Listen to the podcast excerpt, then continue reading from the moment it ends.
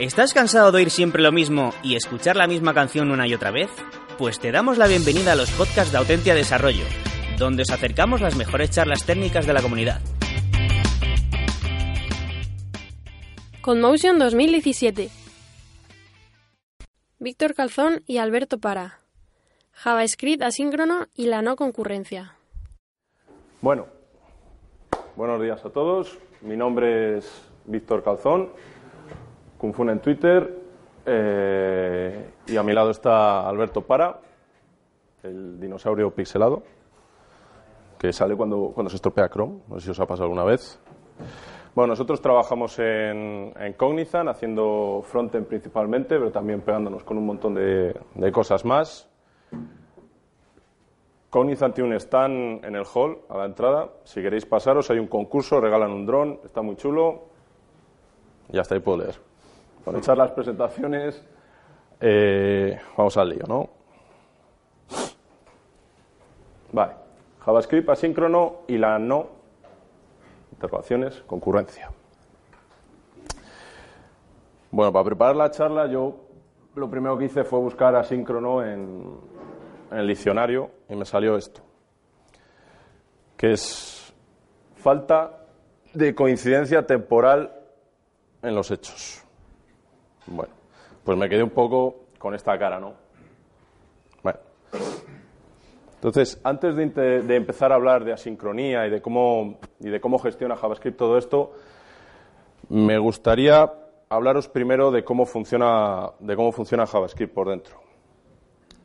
¿Vale? Ahora que ya tenemos JavaScript afianzado en el servidor, en, en el navegador, bueno, tenemos JavaScript en las tostadoras, tenemos JavaScript en todos los lados, pues estoy seguro que la mayoría de vosotros, si no todos, os habéis pegado en mayor o menor medida con, con JavaScript y seguro que alguna de estas, algunos de estos términos que tenemos por aquí os suenan, igual, igual todos, igual algunos. Son como piezas de un puzzle que al final es lo que es, lo que es JavaScript y vamos a ver si en este primer momento de la charla puedo explicaros un poco cómo, cómo, se, cómo se relacionan todas estas piezas, ¿vale? Primero os quería hablar de cómo funciona un poco el, motor de JavaScript, el V8 por ejemplo en- que tenemos en Chrome o en Node.js. Este es un diagrama súper simplificado de lo que es el, motor JavaScript, que realmente si veis es es súper sencillo. Tiene una pila de llamadas o call stack, que es, digamos que es, eh, hola Pablo, lo que nos dice en qué punto, en qué momento del, del programa estamos, ¿vale? Y luego tenemos el montículo, que el montículo es donde se van almacenando nuestro estado, nuestros objetos, lo que nosotros estamos guardando. Vale. El- una cosa importante, la pila de llamadas es una estructura de datos, al final son una estructura de datos eh, tipo LIFO. Esto es eh, último en entrar, primero en salir. Los que habéis estudiado la carrera seguro que os suena. Y vale, vamos a olvidarnos un poco primero del montículo y vamos a hablar de la pila de llamadas que nos interesa un poco más ahora. Una cosa que tenéis que tener en cuenta cuando, cuando hablamos de JavaScript es que JavaScript es monohilo. ¿Vale? JavaScript solo hace una cosa a la vez. Solo ejecuta una línea a la vez. Primero una, luego otra, luego otra, pero nunca hay dos cosas ejecutándose a la vez en JavaScript. Esto es importante, ¿vale? Dicho eso, vamos a ver cómo interactuaría un programa sencillo, como este que estáis viendo, con la pila de llamadas. Voy a intentar hacerlo lo mejor que pueda porque sé que es pronto por la mañana y, y estamos todos un poco dormidos. A ver si no nos perdemos, ¿vale? Bueno, como veis es un programa muy sencillo, tiene dos funciones que son foo y bar y un console log al final. Bueno, lo primero que hace el motor JavaScript cuando, cuando tú intentas ejecutar un programa JavaScript es eh, meter lo que es todo el, todo el programa en sí, todo el contexto, dentro de la pila de llamadas como si fuera una función anónima. Bueno, en este caso la hemos llamado main para, más o menos para entendernos, pero eso es lo que hace. Y luego lo que, lo que empieza a hacer es, va leyendo eh, el programa línea por línea. Bueno, en este caso eh, busca algo que ejecutar, ¿vale? Aquí vemos que tenemos función var y función foo que no las puede ejecutar. así que pasa de ellas de momento y llega al console log, que el console log eh, se está ejecutando con, un- con una llamada a la, función foo con el valor 5. Si veis, como console log eh, lo tenemos que ejecutar, lo que hacemos es meterlo a la pila de llamadas. Lo metemos a la pila, a la- a la pila de llamadas, lo que es la llamada en sí y su contexto. En este caso, con la, con la función foo. Como console.log, digamos, no puede, no puede ejecutarse por sí solo porque necesita la función, el resultado, el return de la función foo, lo que vamos a hacer, lo que va a hacer JavaScript ahora es agregar también la, la función foo con su contexto eh, y el parámetro que le estamos pasando a la pila de llamadas. Una vez que está dentro de la función foo, bueno, pues aquí vemos que a la variable A la, do- la da valor de 5 y luego intenta devolver la suma del valor que le hemos pasado antes, que era 5, más ah, la variable que hemos creado ahora, que también es 5, eh, ejecutando var con estos valores. Nos pasa lo mismo, ¿vale? foo no se puede ejecutar por sí misma, entonces lo que va a hacer es llamar a la función var y var va a venir a la pila de llamadas con el valor que hemos pasado, la suma del valor, que es 10, y el contexto. En la función, var lo que hace es eh, la variable la, la setea a 3 y luego, fijaos cómo ahora sí, var ya no depende de ninguna otra función y puede devolver su resultado, que en este caso es eh, b, que es 3, más y, que es 10. Entonces, como ya devuelve el, como devuelve el resultado, ya sale de la pila de llamadas. Y el resultado, si veis ahí el return que ya le podemos hacer, pasa a, a foo. Ahora foo ya tiene el resultado de var, entonces lo que hace también es sacarlo la pila de llamadas, pues ya no lo necesitamos, ya lo hemos ejecutado. Y nos devuelve el, valor en el return. Ahora el console log ya tiene, ya tiene lo que necesita para mostrarse por pantalla, el resultado de foo, que es 13. Nos muestra por pantalla el, el 13 y console log también sale de la call stack. Pues fijáis, ya solo nos queda main en la call stack. Como no hay más líneas que ejecutar, la call stack queda vacía. Perdón, a veces la estoy llamando call stack, es pila de llamadas, pero es call stack o pila de llamadas, ¿vale? Para entendernos, igual que el montículo es montículo o heap. Bueno, como no hay ninguna cosa más en la, en la pila de llamadas, pues el programa ha terminado. Esto es cómo funciona JavaScript. No tiene más misterio. ¿Vale? Sencillo, ¿no? Esto está muy bien y es muy fácil de entender cuando tenemos código que no tarda mucho en ejecutarse, que es casi, casi instantáneo, como este que hemos visto. Pero ¿qué pasa cuando, por ejemplo, nosotros hacemos una llamada a un, a un servidor externo, eh, o yo qué sé, o, necesitamos otra cosa que sabemos que va a tardar en el tiempo? Va- vamos a realizar un proceso que va a tardar en el tiempo. Bueno, hasta ahora hemos visto cómo funciona el motor JavaScript. Como veis, la pila de llamadas y el montículo, no tiene mucho más misterio. Pero el JavaScript que nosotros estamos ejecutando en el navegador, el, JavaScript que nosotros ejecutamos en, Node, no es solo el motor JavaScript, ¿vale? Hay más cosas en el, en el- en entorno, por así decirlo, de JavaScript. En este caso, en el, de- en el entorno del navegador, bueno, tenemos también las web APIs, la event loop y la cola de, callbacks o cola, la podemos llamar cola a secas. Ahora os voy a explicar cómo funcionan un poco estos nuevos, eh, estos nuevos elementos. Pues lo mismo, tenemos el diagrama de antes, pero si veis, hemos añadido la cola y la event loop. Y hemos puesto otro programa muy sencillo. Eh, bueno, he puesto ahí la función Ajax. Imaginaos que, que esto es un envoltorio para una llamada XML HTTP request, que es un poco más compleja. Y para simplificar el código, bueno, pues le, lo he puesto como una, como una función que se llama Ajax. Pero imaginaos eso, que es una función que manda una llamada XML HTTP request a- al primer parámetro, en este caso Super API, y luego intenta ejecutar con el resultado el callback que le estamos pasando en el segundo parámetro. Vale. Lo mismo. Empezamos igual que antes. El programa se mete entero como una función anónima dentro de la pila de llamadas y empieza a leer línea por línea. Solo una línea cada vez. En la primera línea encuentra un console log, lo mete a la pila de llamadas, como ya tenemos el valor que necesitamos, no tenemos que calcular nada más, no dependemos de ninguna otra cosa, lo, pintamos por pantalla y sacamos el, sacamos el console log de la pila de llamadas. Ahora intenta ejecutar Ajax con estos dos valores que le hemos pasado. Antes de nada, una cosa interesante, ¿vale? Si vosotros vais a la implementación del motor JavaScript, no, no, vais a encontrar dentro de esta, de esta, implementación, dentro del código, no vais a encontrar ninguna referencia al, al XML HTTP request, o al Doom, o a set timeout, o a WebGL. No vais a encontrar nada de esto allí, ¿vale? Porque eso no pertenece al motor. Estos APIs viven en, viven en, lo, en lo, que hemos, lo que hemos visto antes, que son las web APIs. En caso de Node, es otra cosa parecida.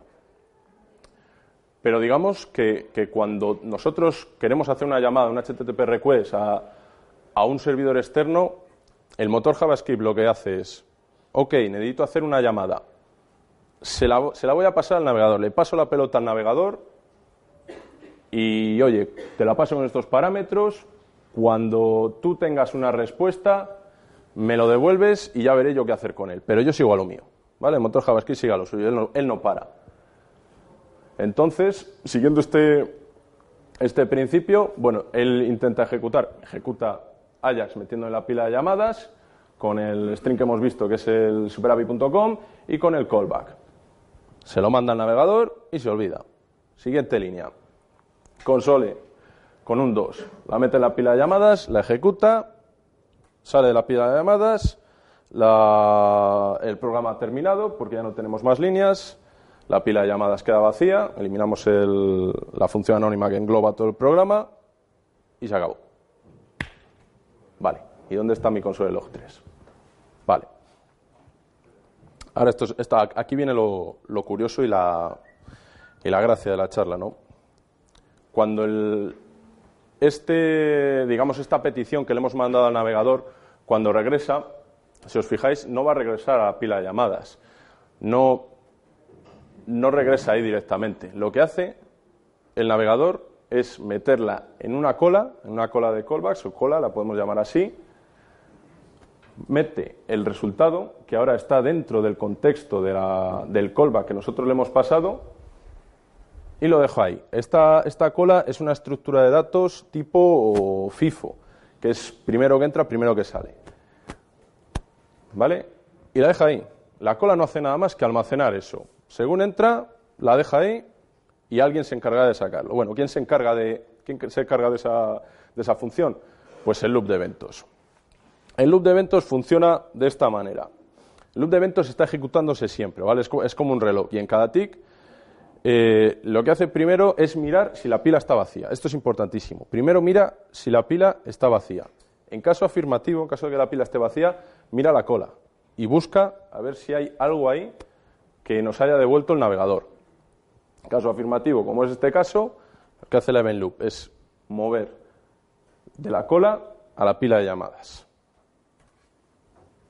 Ahora, que el código ya está en la pila de llamadas, ya está dentro del motor, con el, con el resultado, recordemos, con el contexto que está en el resultado, la pila de llamadas ya es capaz de ejecutar ese, ese código JavaScript, entra en, esa, en ese callback, como ya tenemos result, eh, console ya tiene result, lo pinta por pantalla, bueno, se mete el console log lógicamente a la pila de llamadas, se elimina de la pila de llamadas porque no edita nada más, y el callback también termina la ejecución y la pila de llamadas queda, queda limpia. ¿Vale? Básicamente, bueno, hemos visto que esto, es esto sucede cuando tú llamas a un, a un recurso externo, pero si hacéis un evento on click, si, si utilizáis eventos, si utilizáis cualquier tipo de, de, de, función del navegador que es asíncrona, esto funciona igual. Esto pasa siempre así. ¿Vale? Eh, Ahora una cosa, una cosa importante, que la esta slide la he querido llamar set timeout, porque esto seguro que lo habéis visto. Cuando, bueno, aunque la llamada HTTP fuera instantánea, el, el callback no se va a ejecutar nunca hasta que la pila esté vacía. Esto quiere decir que incluso aunque nuestra llamada HTTP o nuestro set timeout, aunque sean 0 milisegundos, nunca se va a ejecutar en el momento que se está llamando. Siempre tiene que terminar la pila de, eh, la pila de llamadas, siempre tiene que quedar vacía para que la event loop dispare, dispare el, digamos, el mover de la cola a la pila de llamadas, lo que nosotros queramos ejecutar. ¿Vale? Esto es muy importante porque es así como funciona la sincronía. El JavaScript solo procesa una línea, una línea de código, un, cacho de código cada vez. No puede, hacer, no puede hacer dos cachos de código a la vez porque es monohilo. Vale. Llevo un rato hablando de callbacks para arriba, para abajo, pero no os he explicado qué es un callback. Si vais al diccionario y lo miráis, o a la Wikipedia en este caso, un callback es cualquier código ejecutable que se ha pasado como argumento a otro código para que lo ejecute en algún momento. Vale, esta es más fácil de entender, ¿no? A mí me gusta llamarle que es eh, una función que le pasamos a otra función para que esta última lo ejecute. O sea, la pasamos como parámetro para que la ejecute. Ya está. Un callback no es nada más. Un callback no tiene ningún misterio. De hecho, los callbacks son síncronos. Lo que es asíncrono es la petición que nosotros hacemos al, API del navegador. Esa, ahí está la, sincronía. Un callback por, defecto es, síncrono. Si os fijáis en este código, nosotros a ShowNumber le ejecutamos pasándole, pasándole un callback que tiene console log 2. Todo esto se va a ejecutar de manera síncrona. Primero el 1, luego va a ejecutar el callback que le hemos pasado con el console log 2 y luego el console log 3. Aquí no hay asincronía, aquí todo va directo a la pila de llamadas y todo se ejecuta. No hay ningún problema. Otra cosa interesante de, de los callbacks es que los callbacks pueden tener nombres. Casi siempre, si veis, me habéis mirado tutoriales internet o, bueno, muchísimo código, los callbacks suelen aparecer como funciones anónimas, pero esto no, realmente no tiene por qué ser así. Tú le puedes dar el nombre que quieras a la función y luego pasarla. Este es un, es una cosa que está, que está muy bien hacerla así porque nos da varias ventajas. La, primera es que podemos reutilizar este mismo callback en, otra llamada, en otra llamada a otra función. Podemos pasárselo a otra función y no tenemos que reescribir el código, aunque sea muy sencillo como el que estáis viendo. Otra, otra ventaja es a la hora de hacer los unitarios. Ya tenemos la función ahí expuesta, no tenemos que meternos digamos, en la, en la implementación de la llamada que hace, la función que está ejecutando el callback, sino que podemos testearlo directamente desde ahí. Y otra, otro truquillo guay que podéis hacer cuando, cuando le dais nombre a vuestros callbacks es que si, si os fijáis, si alguna vez habéis, eh, os ha fallado un callback anónimo en el Chrome, por ejemplo, el error que os da pone ha fallado la call stack, anonymous function, whatever y dices, vale, pero ¿cuál de ellas? Porque tengo 7.000, entonces, ¿cuál? Vale, pues si le dais nombre, va a poner el nombre de la función. Parece una tontería, pero vale. De hecho, incluso de cara a hacer debug con las Chrome Developer Tools, eh, si tú tienes una, una, una serie de callbacks muy grande y no le has puesto nombres, al final lo único que vas a, vas a ver es el call stack que antes ha comentado Víctor y todo va a poner Anonymous Function, Anonymous Function, Anonymous Function. Va a ser como muy difícil hacer el seguimiento de dónde ha fallado. Eso es. Vale. Ahora bien, se nos presenta una serie de problemas cuando, cuando nosotros intentamos eh, controlar nuestra, nuestra sincronía en JavaScript con los callbacks. Son dos problemas, pero son muy importantes. El primero es que no hay retorno en los callbacks. Los callbacks no devuelven nada. Se ejecutan y se ejecutan fuera del, contexto de nuestra aplicación, se ejecutan fuera del flow no devuelven nada al flow. Entonces, aquí viene el segundo problema, que es eh, que si nosotros necesitamos, digamos, eh, el resultado de un callback para hacer otra llamada síncrona, lo único que podemos hacer es meter esta llamada síncrona dentro del callback otra vez. Y eso, bueno, me imagino que ya sabéis por dónde voy,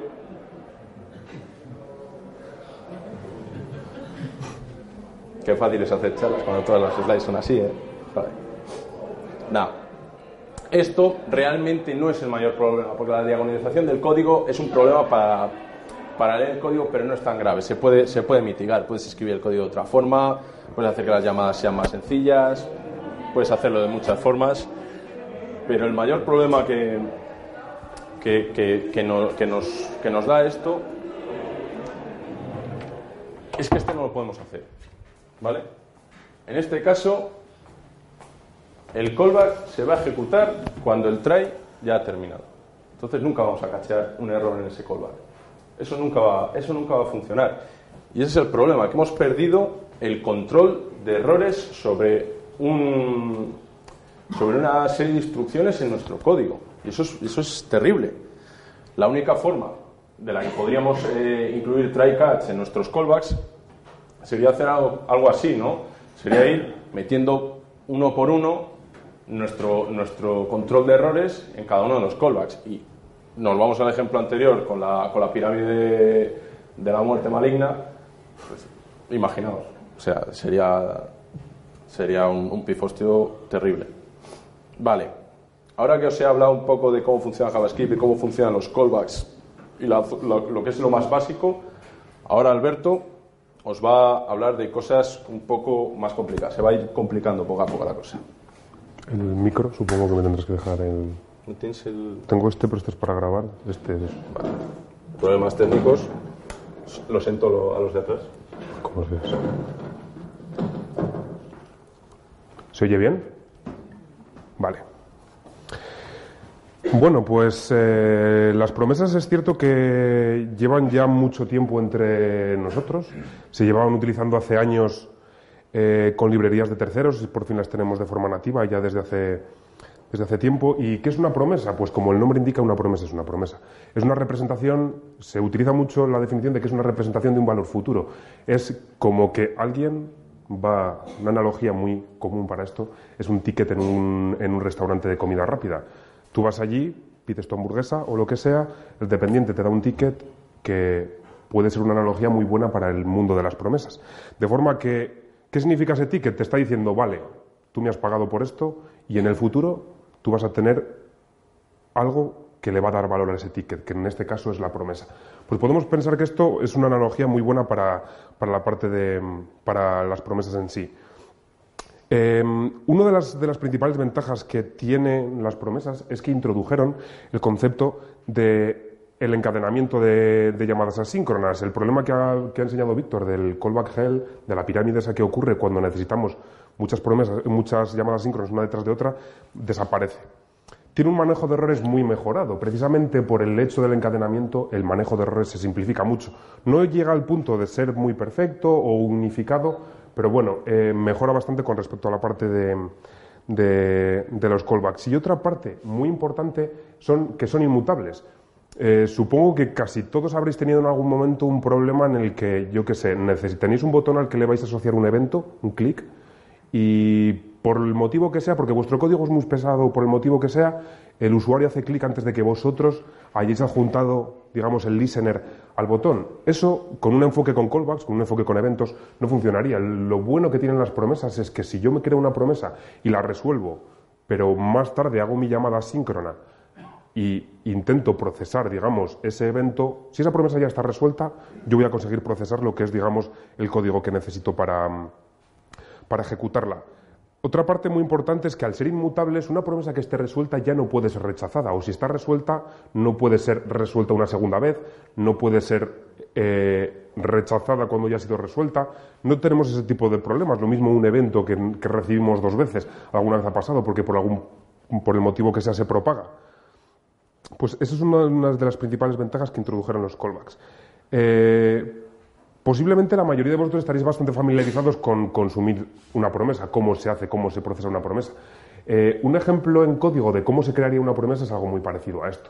Eh, si os fijáis, aquí tenemos callbacks, veremos que vamos a tener callbacks hasta el final de los tiempos en JavaScript. Eh, una promesa recibiría un callback con dos parámetros. Un parámetro que es resolve y reject, que serán los métodos a los que nosotros vamos a llamar en el caso de que nuestra llamada síncrona que hay adentro se resuelva de forma satisfactoria o se resuelva de forma errónea. Esto es un ejemplo muy sencillo. Aquí simplemente se genera un número aleatorio eh, de dos segundos como máximo y bueno, es un ejemplo en el que si el valor está por encima de un segundo la rechazamos y si está por debajo, si está por encima la, resolvemos y si está por debajo la, la, la rechazamos. Consumirlas es muy muy sencillo y realmente es muy intuitivo. Tenemos un código de este tipo. Eh, tenemos, esta es nuestra promesa, la que hemos creado en el punto anterior, el mismo objeto, promesa, y me va a devolver un método que se llama den. A ese método den yo le paso una función, otro callback nuevamente, que será el que nosotros llamaremos en el caso de que todo haya ido correctamente. Y un segundo callback en el caso de que queramos tener un manejador de errores. Es bastante sencillo, si os fijáis, no es bastante intuitivo. Tenemos aquí en este, eh, de una forma como muy compacta y bastante, bastante legible, cómo se, cómo se maneja, digamos, una respuesta satisfactoria y un error. Eh, hay un enfoque posiblemente más común con el que estaréis familiarizados, que es el de utilizar los CATs en lugar de los DEN, pero bueno, vamos a ir, eso lo veremos, eh, lo veremos un poco, un poco más adelante. el encadenamiento es muy sencillo. Realmente, si pensáis en el ejemplo que ha enseñado Víctor, eh, podemos pensar que el enfoque de cara a promesas es parecido. Tenemos nuestra llamada síncrona, nuestro primer den y digamos que en la parte, en la primera parte que maneja esta respuesta satisfactoria, pues vale, perfecto. Tenemos una segunda y aquí manejamos nuestra segunda llamada síncrona. Eh, vale, esto parece que está muy bien, pero eh, realmente, si os dais cuenta, si yo llevo esto al extremo, ¿qué es lo que pasa? tenemos exactamente el mismo problema que hemos visto con, la pirámide de llamadas de, los callbacks. Al final acabaríamos al final acabaríamos con el mismo problema que hemos, que hemos visto con Víctor. El problema es que esto no es el enfoque correcto para encadenar las promesas. Y yo esto lo he visto muchas veces en mucho código. Realmente, a ver, nada quiere decir que no funcione, simplemente esto como que empobrece un poco el código. Al final eh, la legibilidad es mucho, mucho peor.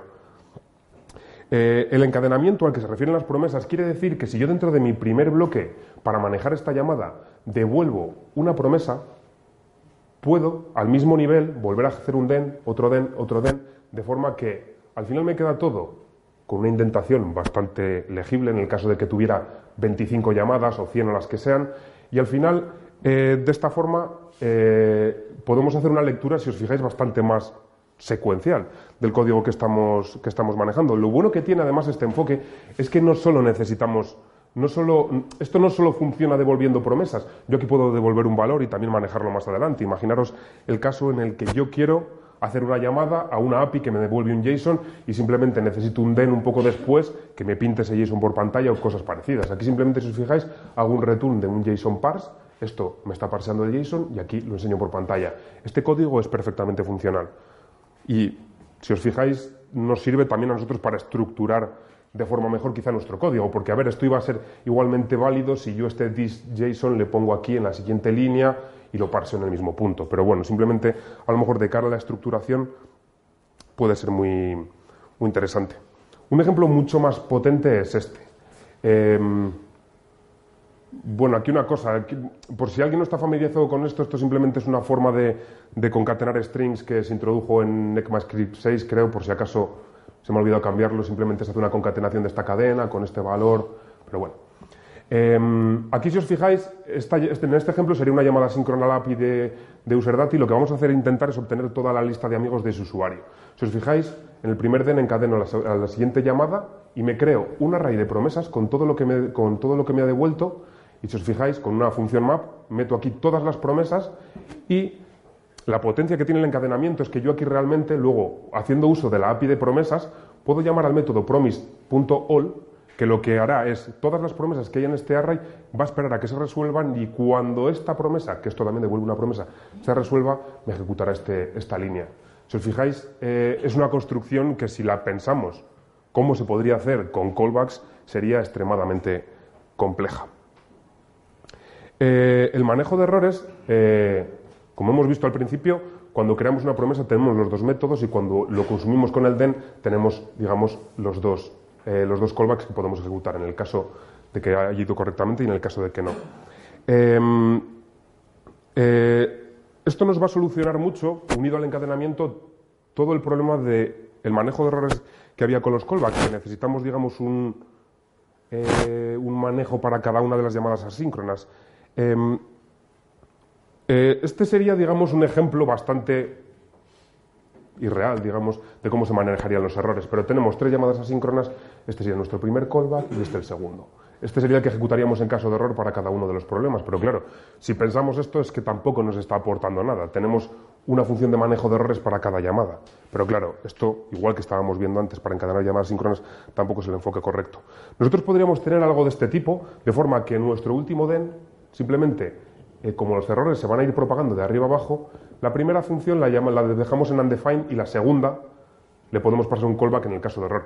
Esto funcionaría exactamente igual si esto me lo como y realmente pongo aquí esta función. Bueno, podría ponerlo en el último en la última llamada síncrona, pero bueno, lo he hecho de esta forma porque realmente el catch que existe para el manejo de promesas es exactamente lo mismo que lo que había en la, en, la diapositiva anterior. Es, digamos, una especie de capa sobre ese then undefined función de error. De esta forma, el, enfoque que lo bueno que tenemos es que si os fijáis hay una forma unificada para manejar todos los errores. Yo tengo un error en el punto que tenga, puedo tener aquí toda mi lógica. El valor que le devuelva cuando yo he creado la promesa sería lo, que aquí recibo y bueno, ya puedo manejar, pintar el error por pantalla o lo que, o lo que yo necesite.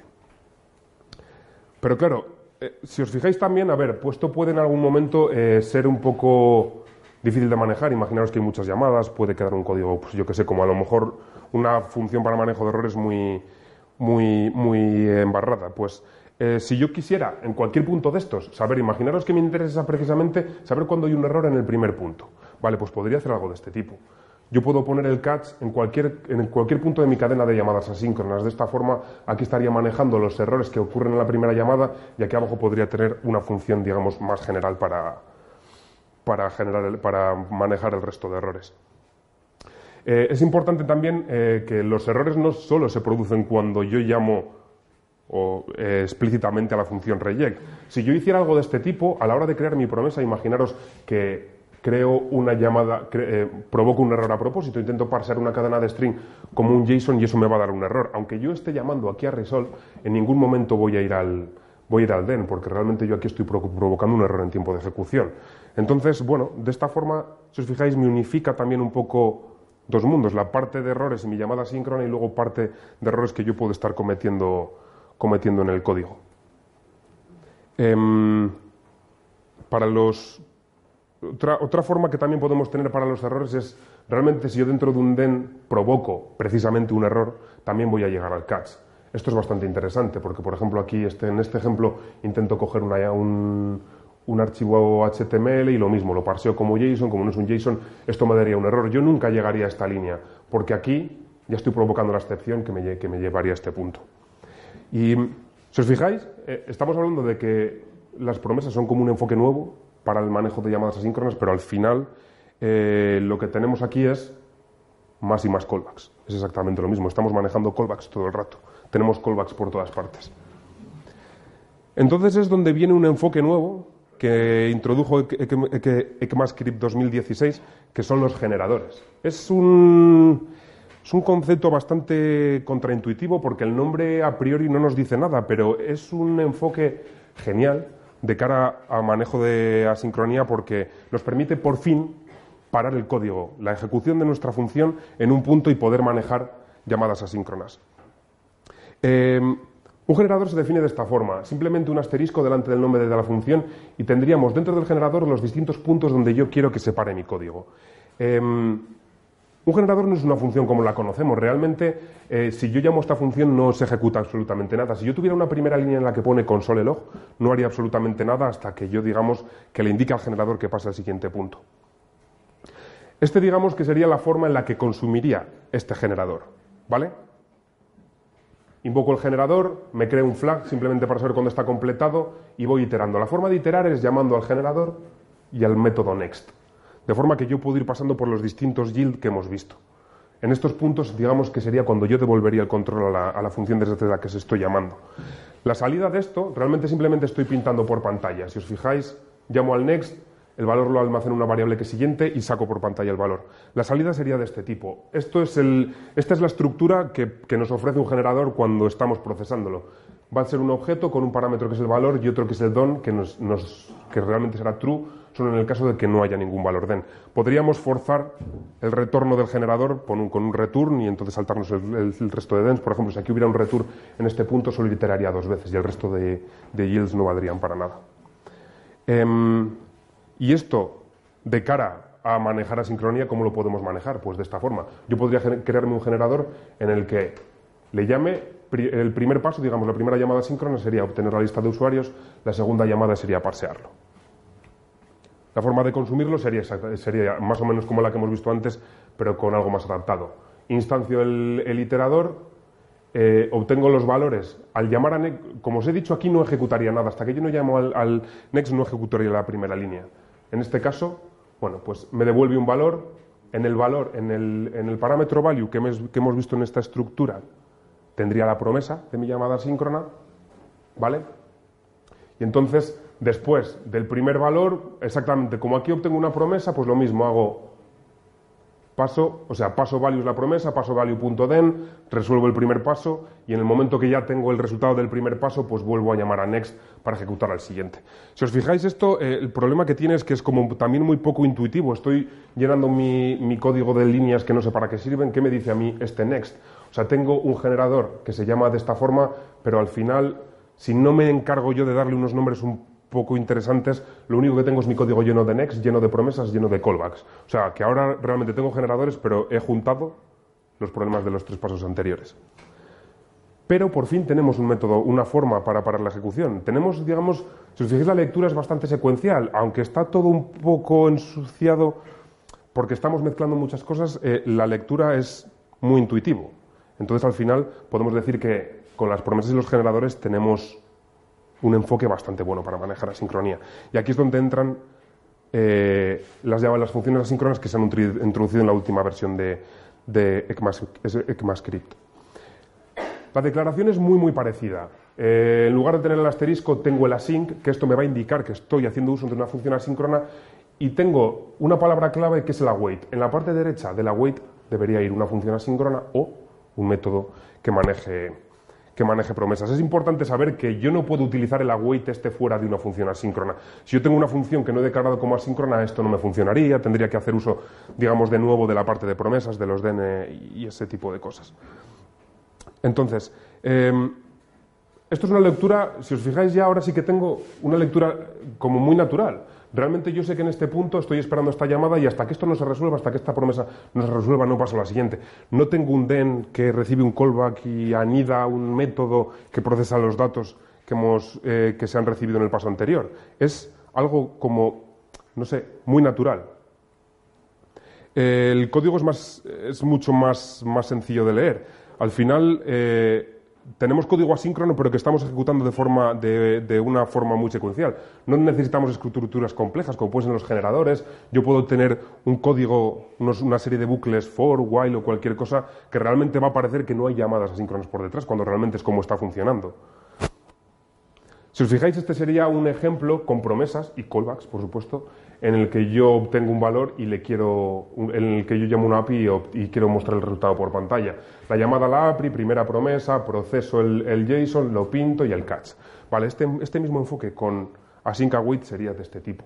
Tendría, si os fijáis, no sé, a mí me parece como un código mucho más limpio, no sé si a vosotros parece lo mismo, pero tengo dos líneas, aquí espero, proceso, y al final tengo como un método para el manejo de errores unificado. Si tuviera cualquier llamada antes de la wait, lo podría meter dentro de mi try, no necesitaría dos bloques distintos para, para manejar los errores. Y un ejemplo un poquitín más elaborado sería este. Imaginaros que aquí yo lo que quiero es obtener los avatares de mi lista de amigos. Bueno, la primera llamada para obtener mis datos, en función de mi identificador de usuario tengo los datos, entonces yo podría hacer esto. Con un bucle for, sencillamente con esto estaría recorriendo todos los, todos los usuarios, todos los IDs de mi lista de usuarios para obtener sus avatares. Entonces, aquí puse todos los, avatares en un array y bueno, lo devuelvo. ¿Alguien puede ver un problema en este código? El problema de esto es que, como os he dicho, cuando nosotros llamamos a wait, paramos la ejecución de nuestra función. Si yo hago si yo utilizo este enfoque en este await, en esta línea, esto se va a parar, se va a detener hasta que yo obtenga este, este avatar en concreto y entonces volverá a la siguiente iteración, siguiente iteración. Imaginaros que tenemos una red muy lenta, que tenemos muchos amigos o cualquier cosa. Esto va a provocar una serie de llamadas secuenciales que al final van a ralentizar muchísimo nuestro, nuestro código. Entonces, claro, hay que tener mucho cuidado y no ir... Muy lejos con, el con, las, con las llamadas síncronas. O sea, hay que intentar utilizarlo solo cuando realmente es necesario, porque este es un ejemplo muy bueno de cómo hacer mal las cosas. Porque si yo lo hago de esta forma, estaría causando un problema de, performance brutal. Entonces, El enfoque correcto sería, bien, podemos mezclar las promesas. Bueno, correcto no, porque estamos mezclando promesas, efectivamente. Pero bueno, yo podría hacer esto. Si os fijáis de esta forma, si yo en lugar de coger la promesa de este get, de la llamada a la API que me obtiene los avatares, lo manejo con promesas, este bucle sería más o menos instantáneo. Entonces haría todas las, las llamadas de golpe y estaría esperando de forma concurrente, más o menos, a todas, a todos los avatares de, del usuario. Pero claro, aquí estamos lo mismo, estamos mezclando otra vez los, todos los enfoques. Tenemos menos generadores, tenemos funciones asíncronas, tenemos promesas, tenemos callbacks. Pero bueno, esto se puede hacer exactamente igual con funciones asíncronas. Y este sería el código. Mis dos primeras llamadas, esto me devuelve, eh, como en los pasos anteriores, los IDs de los usuarios y al final, de esta forma, con el map, yo recorro todas eh, toda la lista de usuarios y en lugar de devolver el valor que me devuelve la wait, porque la wait al final lo que hace es, esperar la promesa, devuelvo la promesa en sí. De forma que, de nuevo, de esta forma yo puedo usar la API de promesas para saber cuándo realmente todas estas promesas se han resuelto y devolver el valor. Esto se ejecutaría exactamente igual que esto. De forma rápida, de forma asíncrona y de forma aproximadamente concurrente. Entonces, si os fijáis, tenemos un, no sé, un enfoque bastante bueno. Nos hemos olvidado ya casi toda la parte de callbacks, toda la parte de, de promesas, los generadores. Bueno, los hemos hablado un poco así, un poco por encima, porque realmente el enfoque bueno es este. Funciona? Eh, no sé. Igual es más fácil. ¿Veis? Hola. Genial. Vale, pues un poco ya para concluir la, la charla, la, eh, no sé si vamos bien o bien. No, pues ha parado el reloj. Eh, un poco para concluir la charla, eh, hemos visto cómo funciona la sincronía, cómo, cómo funciona JavaScript por dentro, cómo podemos controlar o cómo podemos manejar esta, esta sincronía con una serie de instrucciones que nos va dando, de métodos que nos va dando a JavaScript, pero al final no os tenéis que olvidar que sigue siendo, JavaScript sigue siendo monohilo. la sincronía es la, hace el navegador. JavaScript sigue siendo monohilo y esto todo es sugar syntax para, para, que al final haya callbacks por detrás. Lo bueno de todo esto y sobre todo de, de la sync await es que lo que os había dicho antes, le devolvemos, digamos, un poco el control de errores. Ya podemos utilizar nuestros try catch, como en cualquier otro lenguaje de programación, aunque al final hay que esperar a que eso, digamos, a que eso regrese y vuelve una promesa es mucho más sencillo de leer, mucho más sencillo de, entender y mucho más sencillo, más limpio de programar, que al final estamos programando para nosotros, no para las máquinas, porque si no utilizaríamos callbacks y ya está. Claro, de hecho, imaginad un código lleno de callbacks para una persona que no lo ha desarrollado es como muy difícil de interpretar. Pero sin embargo, con la parte de funciones asíncronas, al final parece que estamos, tenemos una lectura secuencial de lo que se está haciendo, no tenemos que hacer florituras en nuestro código para saber por dónde nos llegamos. Vale.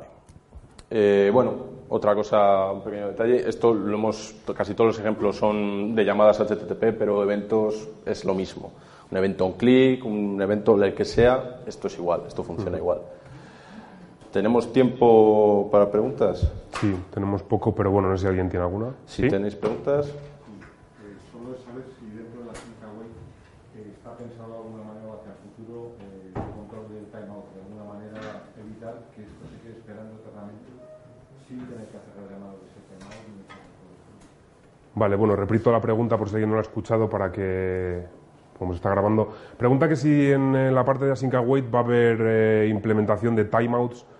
eh, para manejo de errores en el caso, el caso de que, yo que sé, haya una, una, llamada muy lenta. Pues si te digo la verdad, creo que no hay nada en la especificación al menos. Eh, realmente el Async Await maneja una promesa y los datos que yo reciba y que maneje como valores de retorno deberían ser manejados, o sea, enviados desde, desde el otro lado, digamos, desde la parte que está construyendo la promesa que maneja la wait. ¿Sabes? Eh, en algún momento, si hay un timeout, debería ser controlado desde el otro punto, no desde nuestro código de cliente. ¿Más preguntas?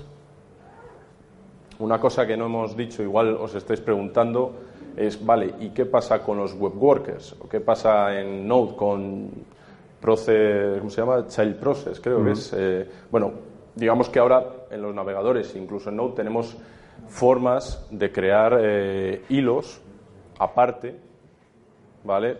Y, y generar cierto paralelismo. Sí y no, ¿vale? Porque estos hilos se crean aparte, pero como un proceso aparte. No comparten el dato, no comparten el estado. Tú, digamos, les, les arrancas con, con unos valores y ellos te van a devolver valores al, al flow principal en algún momento. Pero si os fijáis, estos valores no se comparten entre, entre los dos puntos. Es, imaginaos que es como si el navegador lanzara otro, otra, otra tab y ahí hiciera cálculos y en algún momento te las, te las devolviera de vuelta. Pero esos objetos no se comparten, ¿vale? Eso es, es importante. ¿Más cosas? ¿Los de atrás? ¿Hola? Bueno, como nos hemos ido un poco de tiempo, si alguien tiene alguna duda posterior y de todo esto, como hemos comentado, tenemos un stand ahí abajo. Somos de Cognizant. Si alguien necesita algo, preguntad por nosotros y estaremos por ahí seguramente. O en Twitter nos podéis preguntar. Muchas gracias.